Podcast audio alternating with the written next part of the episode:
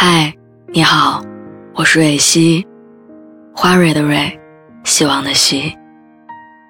今天你还好吗？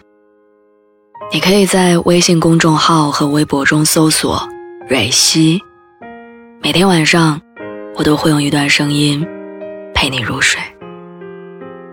听完今天的故事，祝你晚安，做个好梦。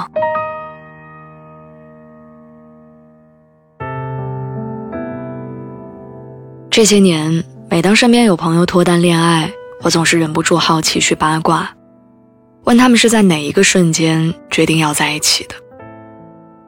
有的人只是因为一个眼神、一个拥抱，有人是日积月累的陪伴，还有是各种条件匹配之后做了当下的最优选。不是所有人的爱情都能跟喜欢画上等号，有的人在一起只是因为习惯。有的只是因为合适。其实我能理解，决定一起的因素有很多，喜欢可能不是唯一。但我还总是在深夜里偷偷祈祷，希望未来和我在一起的那个人，是因为爱。去年后半年的很长一段时间，我被家里安排了很多场相亲。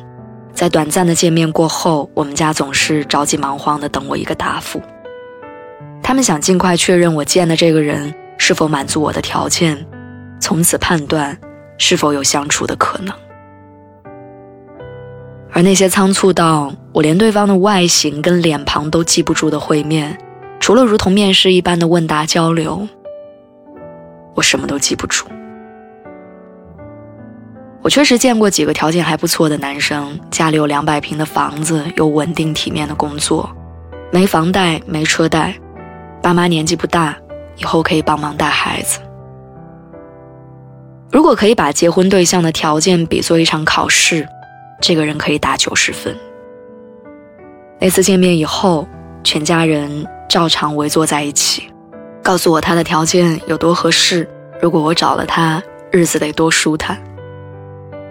我妈跟我说，婚姻最后就是柴米油盐一日三餐，喜好可以培养，性格能够磨合，但生活的基础会决定我以后生活的质量。她说的这些我都明白，我也试图告诉自己，生活不是一场两小时的浪漫电影，不可能全程都跟鲜花气球相伴。我需要现实，理智。可是后来，我还是没有跟这个男生继续相处。正是因为我知道，生活不是一场两个小时的电影，散场之后有太多的鸡零狗碎，无可奈何，所以我才更在意陪在我身边的那个人，他到底是谁？他得是争吵生气过后，仍然让我舍不得放手的人，是低谷至暗的时刻。因为有他的陪伴，充满力量的人，得是琐碎枯燥的生活里我最后的那一点甜，也是穷途末路的时候，我毫不迟疑的退路。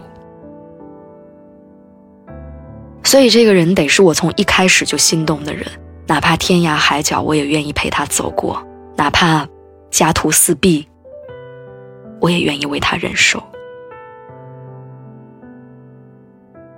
生活里有数不清的艰难时刻，让我咬牙撑过去的不是一间多么宽敞明亮的房子，是我不愿意让爱的人跟我一起陷入窘境的决心。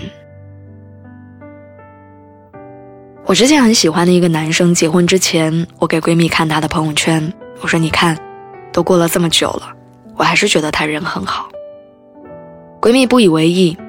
开着我的玩笑说：“你比他学历高，比他发展好。就算他现在找你，难不成你还要从北京回老家吗？”我一本正经地说：“如果是他，我可以。”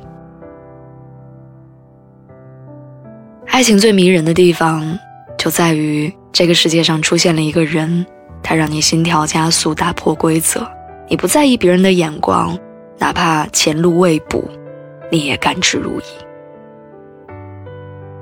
各个方面都挺合适的，这种话在我们的生活里真的很常见。尤其到了二十五岁之后，好像因为合适，任何一种感情都会顺理成章，让人无法反驳。可是你一定要记得，你自己爱上一个人时候的样子。那种连对方的胡茬比想象中硬这点小事儿，你都要当做宇宙大事儿来研究和炫耀的心情，才是基于心动和爱而开始的感情。我希望我们遇到的那个人，是我们奋不顾身想要在一起的，而不是权衡利弊之后最合适的。我希望我们往后的时光，因为枕边人是爱的人，就算再苦再难。想到他的脸，你也能笑出声来。我希望以后的生活，不是和谁在一起就可以拥有大房子，而是跟你在一起之后，